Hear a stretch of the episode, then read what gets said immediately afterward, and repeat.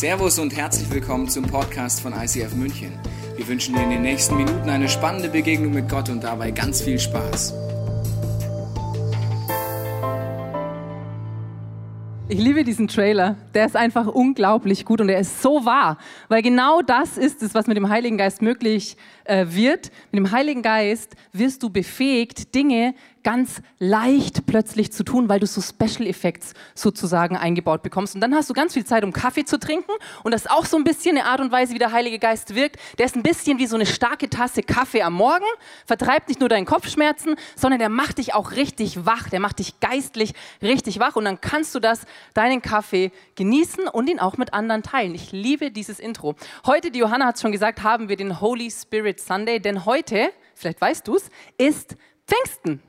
Yes, es ist Pfingsten. Wir haben schon den ganzen Tag uns mit dem Heiligen Geist beschäftigt. Und Pfingsten ist der Tag, an dem ein Versprechen wahr wird, das Jesus seinen Nachfolgern gemacht hat. Am Pfingsten hat er gesagt, also er hat nicht gesagt am Pfingsten, weil Pfingsten haben wir es erst später genannt, aber er hat versprochen, ich werde gehen und es ist so gut, dass ich gehe, dass ich diese Welt, dass ich euch wieder verlasse, weil ich lasse euch nicht alleine zurück, sondern ich werde euch meinen Stellvertreter schicken.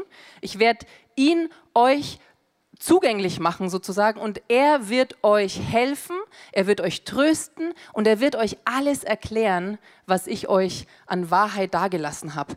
Das ist das, was der Heilige Geist macht und das ist das, was am Pfingsten passiert. Am Pfingsten wird diese übernatürliche Kraft des Heiligen Geistes plötzlich für alle, die Ja gesagt haben zu Jesus, einfach zugänglich. Sie wird ihnen geschenkt. Das Übernatürliche wird natürlich.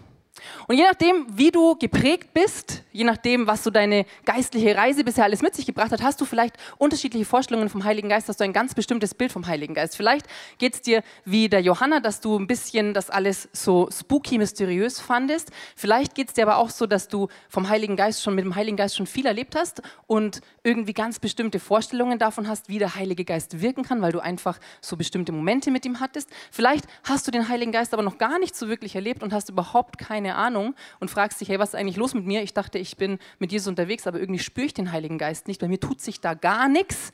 Oder vielleicht bist du heute zum ersten Mal da und denkst dir, ach du Schande, wo bin ich jetzt hier gelandet? Ich dachte, es ist eine Kirche, aber nein, wir sind in einer Disco. Ich dachte, äh, das ist hier alles ganz normal, so wie ich es aus der evangelischen oder katholischen Kirche kenne, so eine Messe. Ja, das hat man mir gesagt. Und jetzt reden die hier vom Heiligen Geist und erzählen irgendwas von einer übernatürlichen Befähigung. Ja, Himmel, Herrgott, nochmal. Bleib einfach sitzen, hang in there with me, geh nicht, mach einfach dein Herz auf und lass dich einfach mal überraschen, was du heute hier so alles mitnehmen darfst. Ein Bild, das die Bibel verwendet, wenn es um den Heiligen Geist geht, ist das Bild einer Taube. Ja, Taube, hier habe ich dir mitgebracht, macht auch Sinn, wenn du dir ähm, nochmal ins Bewusstsein rufst, was haben Tauben denn früher für eine Aufgabe gehabt? Tauben waren früher Boten, das waren die klassischen Brieftauben. Das heißt, sie haben Botschaften über Distanz vermittelt. Und genau das ist eine der Aufgaben vom Heiligen Geist, dass er Botschaften, göttliche Wahrheiten über Distanz vermittelt. Nicht jetzt eine Distanz räumlicher Art, sondern eine Distanz im Sinne eines, er übermittelt uns Dinge aus dem Übernatürlichen ins Natürliche. Er übermittelt uns Dinge aus dem Unsichtbaren ins Sichtbare. Er übermittelt uns göttliche Wahrheiten und göttliche ähm, Möglichkeiten.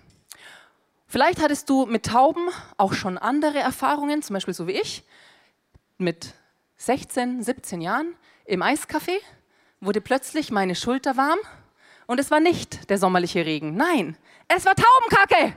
Eine Taube hat mich vollgekackt.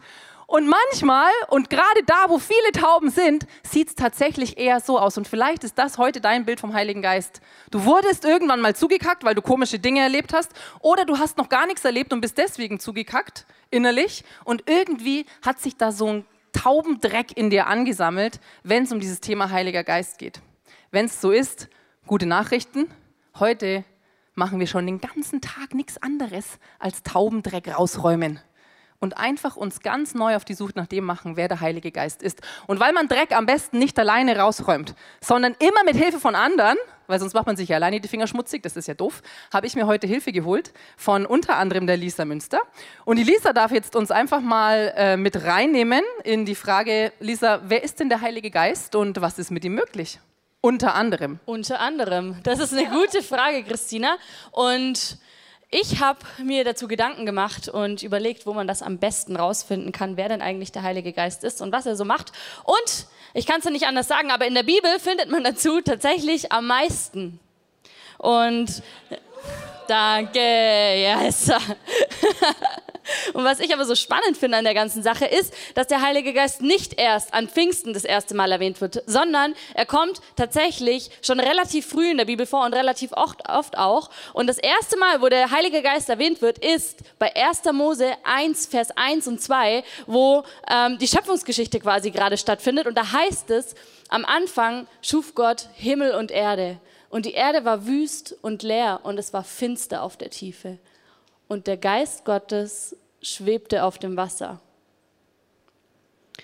Das Wort, das hebräische Wort, was an der Stelle für den Geist Gottes benutzt wird, heißt Ruach. Das bedeutet so viel wie Atem. Und was ich so spannend finde, ist, da ist es wirklich finster und ich kann mir nicht vorstellen, was diese Tiefe wirklich bedeutet. Das muss so ultra dunkel gewesen sein, aber der Heilige Geist oder der Geist Gottes, diese Ruach, war immer schon da. Das heißt, selbst da, wo ich ihn nicht merke oder wo ich denke, ich bin gerade alleine, ist der Geist Gottes einfach da. Und du findest das Wort immer wieder, es zieht sich wie so ein roter Faden durch die Bibel und du findest ihn auch an der Stelle, wo Gott dem ersten Menschen, Adam, Leben einhaucht. Und ich finde es so spannend, weil dort heißt es auch wieder, ne, die Ruach kommt über den Adam, grob, und es ist wieder so ein Prozess, der eigentlich automatisch funktioniert. Du merkst gar nicht, dass du atmest. Aber wenn du nicht atmen würdest, kannst du dir selber überlegen, dein Körper fängt Gott sei Dank irgendwann automatisch an zu atmen. Sonst würdest du nämlich einfach tot umfallen. Das ist die Konsequenz daraus. Und auch bei dem Propheten Hesekiel sehen wir, was möglich wird mit dem Heiligen Geist. In Hesekiel 37 heißt es nämlich, die Hand des Herrn kam über mich und der Geist des Herrn führte mich hinaus und trug mich in ein Tal, das mit toten Beinen angefüllt war. Also wirklich dunkel wieder. Er führte mich an ihnen vorbei. Sehr viele Knochen bedeckten dort den Boden des Tals und sie waren völlig vertrocknet. Dann fragte er mich, Menschenkind, können diese Gebeine wieder lebendig werden? Und Hesekiel sagt, oh Herr mein Gott, das weißt nur du. Was wir da lesen, ist ein Gespräch zwischen Hesekiel und Gott, ähm, wo Gott quasi Hesekiel offenbart, wie es um sein Volk, dem Volk Israel steht. Es war nämlich geschichtlich so, dass ähm, das Volk Israel gerade in einer Verbannung ähm, oder Gefangenschaft in Babylonien war und es waren nicht einfach nur fünf Monate, sondern 70 Jahre. Das ist eine richtig ordentliche Zahl und was das, was das Beste daran ist, dass Hesekiel nicht gerade den besten Job hatte, ich kann es nicht anders sagen, weil er war der Prophet und Propheten hatten die Aufgabe, dieses Volk, diese Masse immer wieder neu zu ermutigen und sie aber auch gleichzeitig zu ermahnen. Alter Schwede, ich glaube, der hatte echt einiges zu tun. Und es ist so, dass er im direkten ähm, Kontakt oder im direkten Austausch mit Gott ist und Gott redet mit ihm dort sehr klar. Du hast es gerade eben gelesen, gell? Er sagt nicht einfach nur, ja, mein Volk, dem geht es nicht so gut, die brauchen mal wieder was zu trinken oder kannst du denen mal helfen, die sehen schon aus wie Leichen. Nein, er sagt, die sind vertrocknet, das sind tote Knochen. Ich finde das ein richtig starkes Bild. Und worum es in der Bibelstelle geht, ist nicht eine Realität, die so war, die haben gelebt, sondern sie hatten eine geistliche, vertrocknete, ja, tote Lebensart quasi, kann man nicht anders sagen, weil ihre Situation schon so lange so dunkel waren und sie einfach nicht mehr die Verbindung zu Gott hatten, weil sie nicht mehr glauben konnten, dass es gut mit ihnen meint. Ich kenne so Momente in meinem Leben, wo ich denke, Gott meint es nicht gut mit mir, weil meine Situation schon so lange so dunkel ist oder ich irgendwie in einem Loch stecke und mir denke, ja Gott, ich schaue hier rüber und dem Kollegen da drüben, dem geht's so gut. Der erzählt mir die ganze Zeit, ah ja, ich habe hier von Glory to Glory und keine Ahnung und dem geht's super, hat trotzdem noch was zu meckern, natürlich, weil passiert. Und ich sitze da in diesem Tal und denke mir, ja klasse, aber wo bist du denn?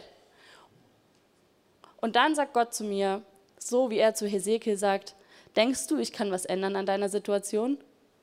Und ich denke mir, Gott, ich bin nur ein Mensch. Ob du das ändern kannst, das weißt nur du. Und du weißt, dass ich weiß, dass nur du das wissen kannst. Also keine Ahnung. Kennst du so keine Ahnung Situationen in deinem Leben, wo du einfach nicht mehr glauben kannst, dass es Gott wirklich gut mit dir meint, weil es einfach schon so lange so dunkel ist. Oder du schon so lange Umstände hast, die einfach nicht erst seit fünf Monaten sind oder seit einer Woche, sondern sich einfach schon lang ziehen und du irgendwie Verheißungen bekommst und die erfüllen sich einfach nicht. Und geistlich gesehen gehst du durch dieses Totental oder durch diese Hölle, anders gesagt. Weißt du, was dann das Ermutigende ist für dich und mich? Dass die Bibelstelle gerade eben noch weitergeht. Es heißt nämlich, da sagte er, also Gott, zu mir, Weissage über diese Gebeine und sagt zu ihnen, ihr gebleichten Knochen, hört das Wort des Herrn. So spricht Gott der Herr zu diesen Knochen. Das sind die Knochen. Seht, ich werde euch Atem einhauchen und euch wieder lebendig machen. Ich gebe euch Sehnen, lasse Fleisch an euch wachsen und überziehe euch mit Haut. Ich hauche euch Atem ein und mache euch wieder lebendig. Dann werdet ihr erkennen, dass ich der Herr bin. Gott macht seinem Volk dort und uns heute immer noch ein Versprechen. Er wird dich wieder lebendig machen. Und er ist da. Er haucht uns wieder Atem ein in diesen keine Ahnung Situationen.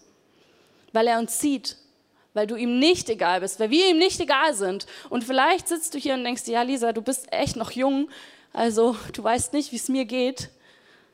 Ich kann dir sagen, warum ich glaube, dass Gott mich sieht und dass er es gut mit mir meint.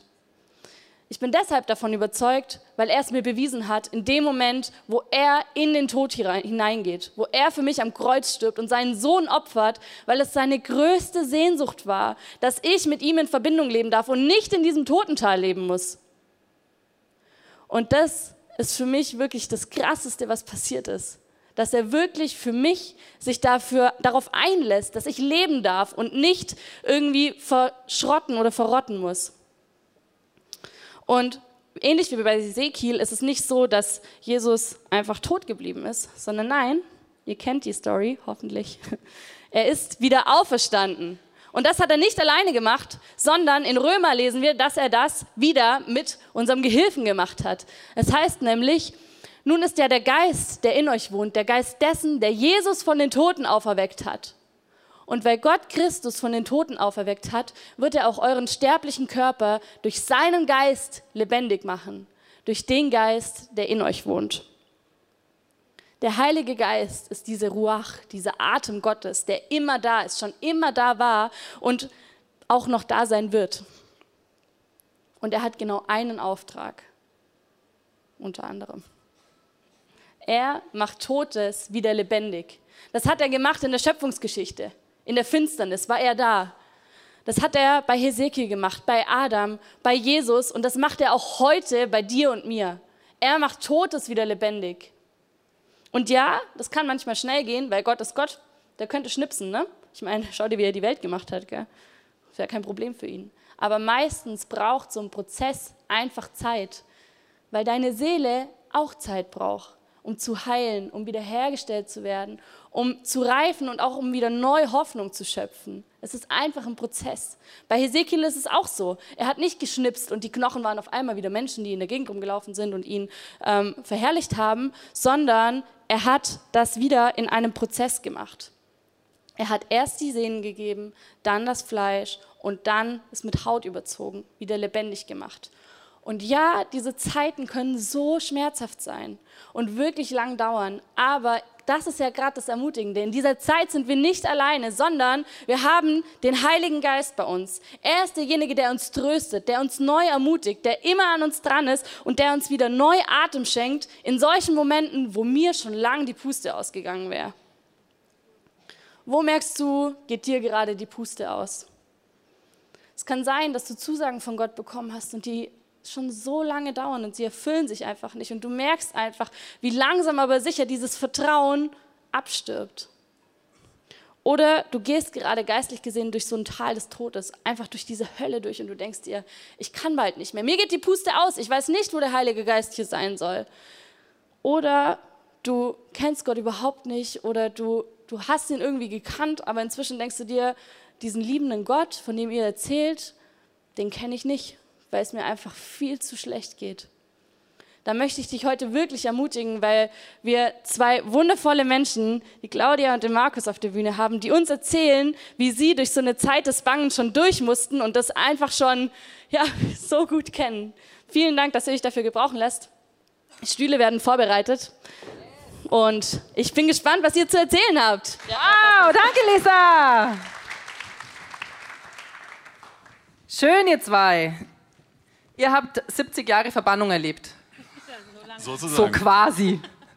Äh, bildlich gesprochen. Nein, im Ernst, ihr hattet eine sehr, sehr schwierige Phase als, ähm, als, als Ehepaar. Was war da bei euch los? Unsere große Herausforderung war das Hamburg-München-Problem. Ich bin irgendwann von Hamburg nach München gegangen für einen Job. War eine tolle Herausforderung, aber mir war von vornherein klar, ich würde ein paar Jahre bleiben. Ne? Ich fühlte mich so wie auf gepackten Koffern äh, und würde irgendwann wieder in den Norden zurückziehen. Da gab es überhaupt keine Frage für mich. Und es ist auch so, die Hamburger, die ziehen nicht gerne aus ihrer Stadt weg, ähnlich wie die Münchner nicht aus München. Und bei uns hat man immer damals schon gesagt, naja, südlich der Elbe fängt der Balkan an. Ne? Also menschliches Leben südlich der Elbe, schon schwierig. Und äh, genau, so war das für mich immer auch. Und äh, alles klar gewesen. Doch dann habe ich Claudia kennengelernt. Die Liebe. Genau. Claudia. Und wir haben super zusammengepasst, weil für mich gab es nämlich jenseits des Weißwurst-Äquators kein Leben. ähm, aber wir waren da eigentlich beide am, also ehrlich zueinander. Wir haben uns das gesagt, aber wir haben es irgendwie nicht ernst genommen. Und ähm, ja, das äh, artete in so einen richtigen Kampf aus bei uns. Es war ganz skurril. Also ich erzähle mal so eine Geschichte. Zum Beispiel waren wir wandern in den Bergen. Ich habe uns schon gedacht, so, oh, ja, hier den tollsten Aussichtspunkt, damit Markus endlich Bayern Romantisch, auch schön finden, romantisch, Zitterspieler bestellt. Ne? Oh, schön. Ja, also dass ihr das Bild habt, den habe ich nicht bestellt, aber egal. Auf jeden Fall saßen wir da und ich denke so, ach herrlich schön, oder? Und er sitzt neben mir und sagt, äh, das ist alles heile Welt hier, das ist fürchterlich, wie so eine Eisenbahnplatte. Also, wir haben einfach die brennenden Mülltonnen gefehlt. Ja, die den brennenden Mülltonnen hatte ich Was du vergessen. so aus Hamburg kennst. Ja, genau. Den genau. Ghetto-Style. Auf jeden Fall habe ich dann, ja, genau. Und ich habe dann gedacht, ey, sorry, aber was ist schlimm an heile Welt? Aber egal, auf jeden Fall, es war richtig verkrampft. Und am Ende war es so, dass ich zum Beispiel am Viktualienmarkt schon keine Fischsemmeln mehr gegessen habe, weil, ja, in Hamburg isst man Fischsemmeln. Und dann hätte er ja denken können, ich mag... Brötchen, wie- Fischbrötchen. Entschuldigung, Brötchen. Fischbrötchen, Claudia. Ja, sorry. Come on! Genau, also ich habe die Brötchen nicht gegessen. Du hast die Brötchen Die Semmeln hätte ich vielleicht gegessen, Brötchen nicht. Brötchen nicht. Nicht, Nein. dass der Markus noch denkt, du hast irgendwie plötzlich eine Affinität Richtung Hamburg. Das Ja, war so nee, das... geht gar nicht, nein. Okay, Genau. okay, okay. Das klingt ein bisschen alles verkrampft. Es wurde so Mhm. ein bisschen schräg und schwierig. Wie ging es denn dann weiter? Hast du dich dann irgendwie manchmal irgendwann mit München arrangiert, weil, wegen deiner großen Liebe? Also nicht so wirklich. Ich meine, ich habe mich ja nicht unwohl gefühlt. Ne? Das war halt wie so ein, wie auf Montage hat es sich angefühlt für mich. Ne? In der Verbannung in München. Genau, so war es ein bisschen. Ne? Aber ich habe mich weiter beworben in Hamburg und in anderen Orten in Norddeutschland und äh, da waren immer mal Vorstellungsgespräche oder es kam eine Headhunter-Anfrage. Ich bin immer hingegangen und teilweise war es dann auch schon relativ knapp. Dann war ich dann schon in fortgeschrittenen Runden, aber so richtig ist nichts passiert. Genau. Äh, Für mich war das jetzt bei allem Lustigen, es war echt fürchterlich. Also wir haben gerade unser erstes Kind bekommen, ich habe aufgehört zu arbeiten und ich wollte halt wirklich hier nicht weg. Und das wusste Markus und er hat sich aber immer weiter beworben. Und ähm, ich habe einfach so das Gefühl gehabt, der bewirbt sich von uns weg und der fragt mich gar nicht, was ich will. Und es hat uns so eine totale Zukunftsperspektive gefehlt. Habt ihr euch so ein bisschen auseinandergelebt tatsächlich, ja. Genau, und dann kam eine Situation, die in eine ganz andere Richtung ging. Nämlich die Firma, für die ich gearbeitet habe, der Münchner Standort wurde geschlossen. Und ich bekam die Option, an einem anderen Standort weiterzuarbeiten. Und das war natürlich Hamburg. Ja? Oh Was ist nein! natürlich, es war Hamburg Ja. und ähm, ich habe gedacht, ja, cool, ne? ich gehe da jetzt hin und äh, soll jetzt so sein und ich bin mir sicher, wenn Claudia dann häufiger zu Besuch ist erstmal, ich habe mir eine kleine Wohnung genommen, dann wird sie es auch toll finden, die Ostsee, die Nordsee, die Alster, die tollen Menschen und so. Das Hast du so einfach mal ein bisschen positiv gedacht. Genau. Claudia, wie war ja, das dann? Also ich fand es natürlich überhaupt nicht toll. Ähm, Im Gegenteil, ich war am Boden zerstört, aber ich, ich habe es verstanden. Weil ich meine, er musste ja gehen, er hätte ja sonst keinen Job mehr gehabt. Und dann haben wir einfach beschlossen, wir pendeln jetzt eine Zeit. Okay, und dann bist du immer wieder nach Hamburg gependelt. Genau. Okay. Du hast ja in dieser Zeit Jesus kennengelernt. Du hast unter anderem auch den, neben Jesus den Heiligen Geist kennengelernt und hast ähm, angefangen, ihn so zu erleben. Wie konkret hat er dir denn in dieser Zeit geholfen? Also ich habe kurz bevor er nach Hamburg gegangen ist, eigentlich erst Jesus kennengelernt und bin hier in die Kirche gekommen, habe mich auch taufen lassen, habe hab viele Freunde hier gefunden und den Heiligen Geist, so von meiner Prägung her, den kannte ich gar nicht. Also ich kannte jetzt im Endeffekt, ja klar, ich wusste, dass es den gibt, aber ich weiß nicht, was der macht, keine Ahnung. Und ich habe, wenn dann, zu Jesus oder zu Gott gebetet. Und meine Freunde hier haben mir halt beigebracht, wie der Heilige Geist spricht. Und ähm, eine Freundin hat zu der Situation zu, von uns gesagt, du äh, Claudia, der Heilige Geist, der kann Herzen verändern und der kann dir sogar eine Liebe für eine Stadt geben. Und versuch's doch mal. Und dann äh, auf den Zugfahrten habe ich dann immer gebetet und habe gesagt, Heiliger Geist, bitte gib mir Liebe für Hamburg. Und dann bin ich angekommen, bin ausgestiegen und ja.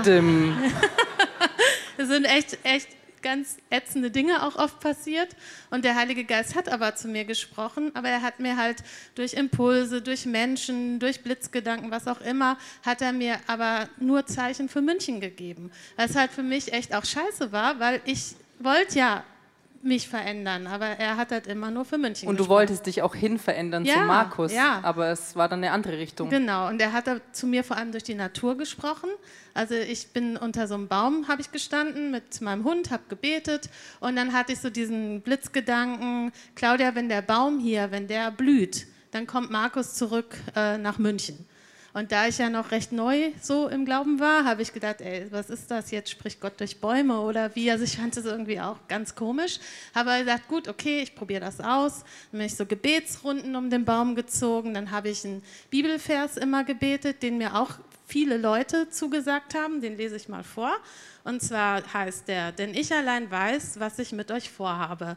Ich, der Herr, habe Frieden für euch im Sinn und will euch aus dem Leid befreien. Ich gebe euch wieder Zukunft und Hoffnung. Mein Wort gilt.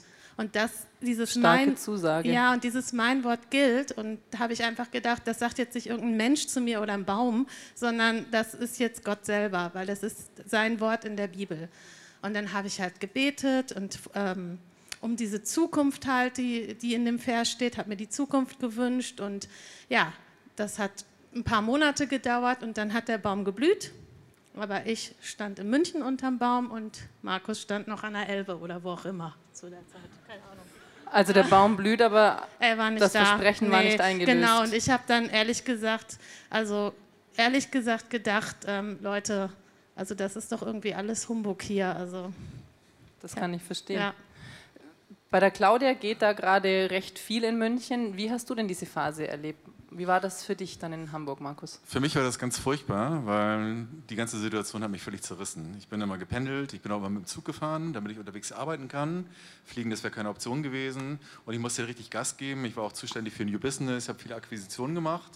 Und äh, meine Mitarbeiter haben natürlich gemerkt, dass ich irgendwie nicht so richtig da war. Ne? Ich habe es immer überspielt. Ne? Ich habe hier Mr. Smiley gemacht, bin dann morgens rein, habe gesagt, Chaka Chaka, jetzt tust du so, ne? alles geil und so.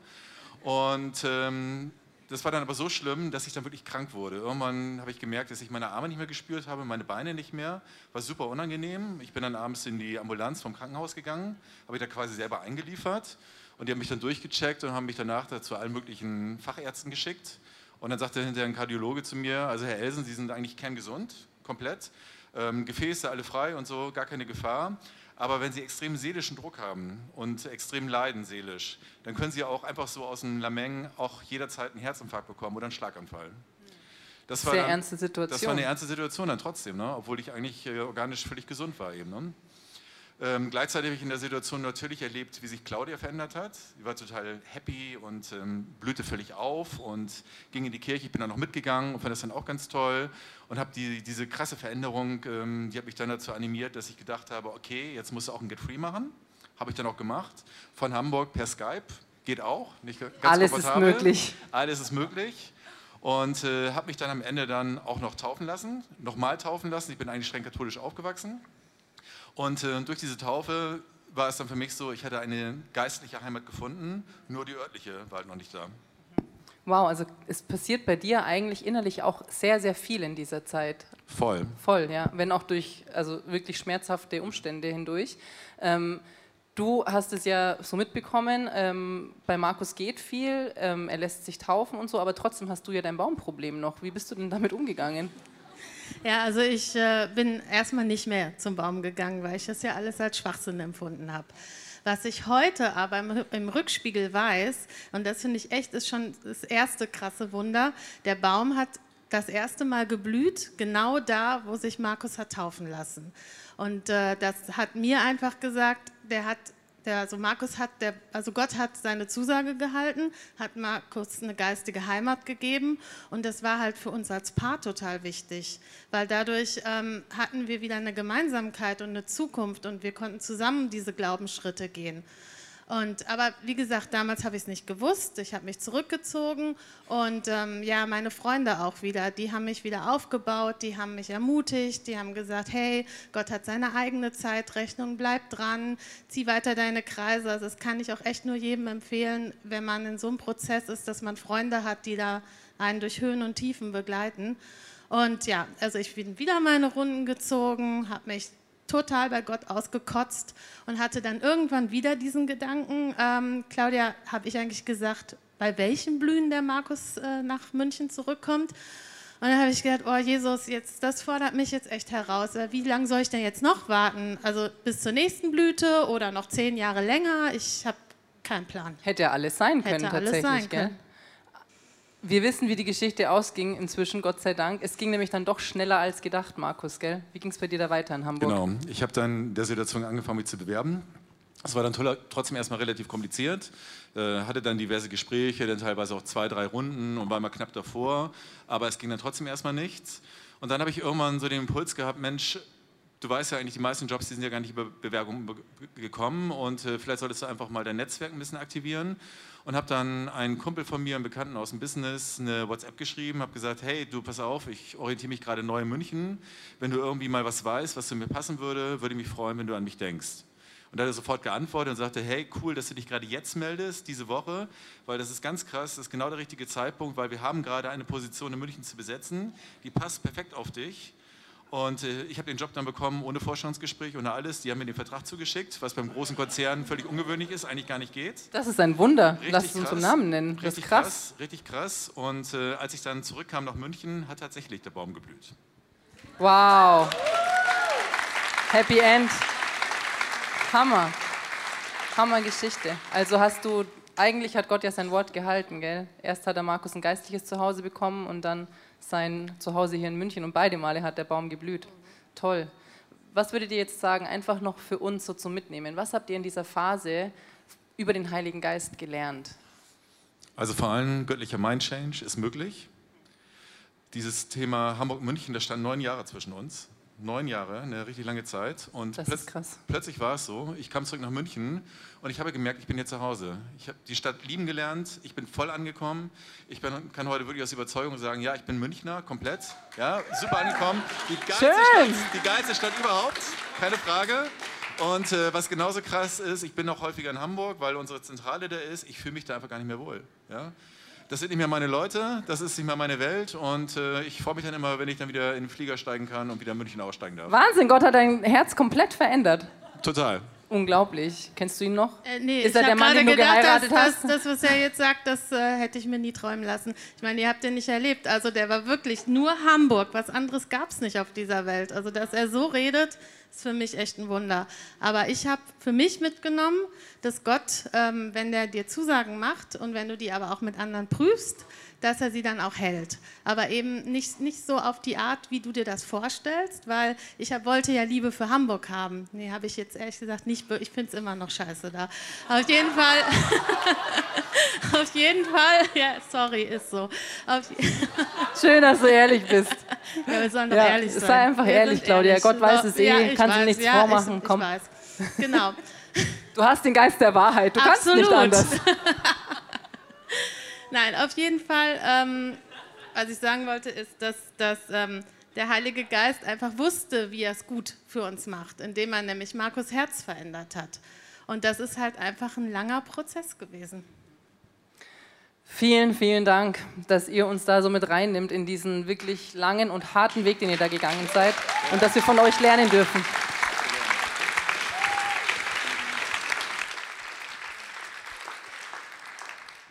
Eine krasse Geschichte, finde ich, ist das, die mir persönlich verschiedene Aspekte ähm, zeigt über den Heiligen Geist und über dich und über mich. Vielleicht bist du heute hier und es geht dir wie der Claudia. Vielleicht hat Gott dir in, in bestimmten Lebensbereichen Versprechen gemacht. Die wurden bestätigt, immer und immer und immer wieder. Beruflicher Erfolg, du findest die Liebe deines Lebens, du wirst irgendwann mal tausend Kinder haben, vielleicht auch nur drei, aber immerhin Kinder.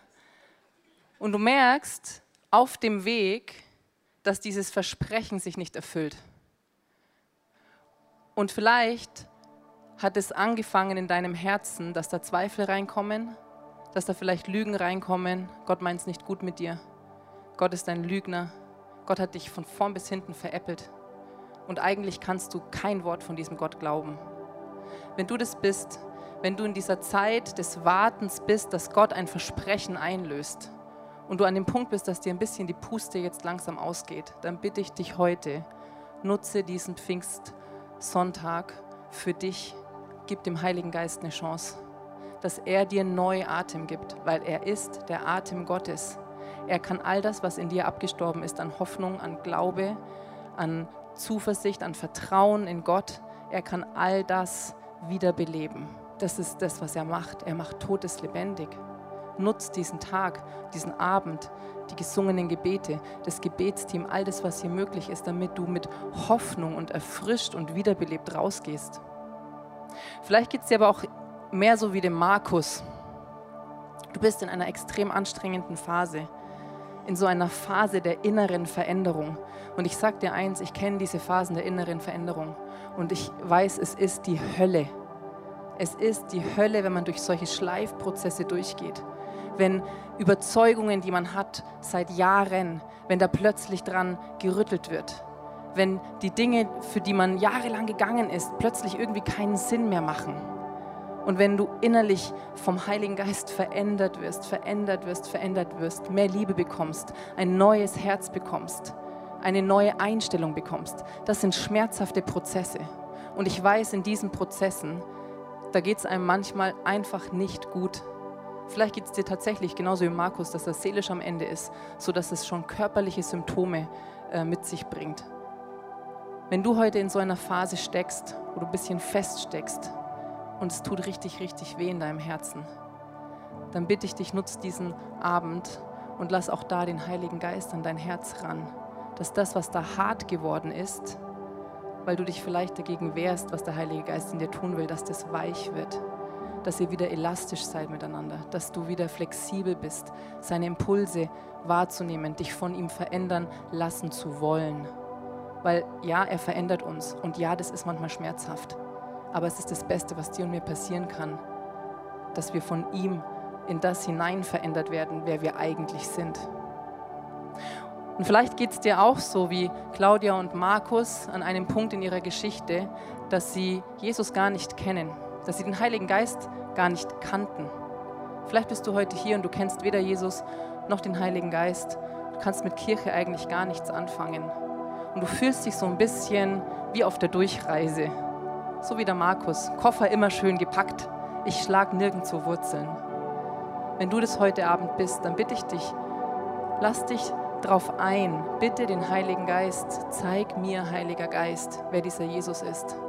Zeig mir, Heiliger Geist, wer du bist. Und zeig mir, Heiliger Geist, die Wahrheit darüber, wer ich bin. Weil ich weiß eins, der Heilige Geist möchte dir und mir ein Zuhause geben. Ein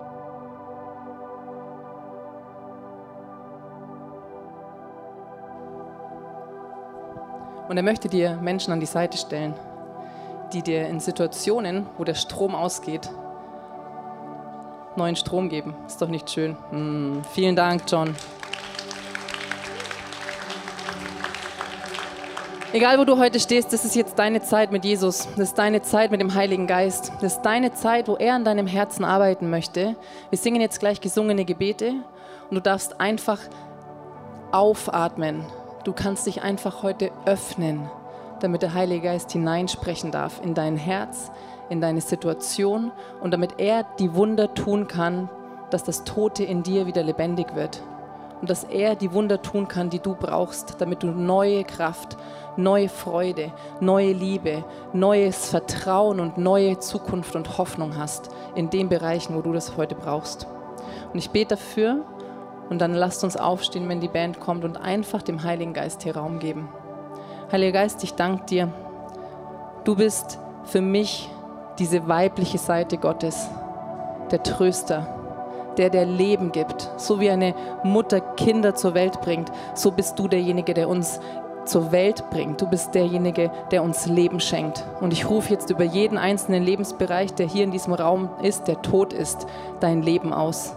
Ich rufe deinen Atem aus, dass wir wiederbelebt werden, dass wir aufatmen können, dass wir wieder eine innere Weite haben, dass wir inneres Vertrauen haben, innere Hoffnung haben, dass wir Mut haben und Zukunft, weil du uns belebst heute Abend. Amen.